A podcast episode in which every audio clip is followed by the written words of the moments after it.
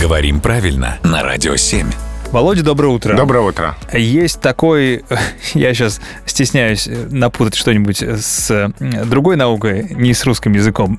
Овощ, фрукт, растение, плод как угодно, авокадо. Мгм. Хотели разобраться, какого оно все-таки рода. А чем авокадо лучше кофе? Да, в общем-то, ничем. Тем, что авокадо всегда среднего рода, и независимо от того, дерево ли это или плод. Конечно, дерево среднего рода, а плод мужского рода. И вроде бы, да, вот тут есть русский синоним, слово «плод» мужского рода, но все равно авокадо даже в таком употреблении среднего рода. Мужской род здесь ни при каких условиях не появляется.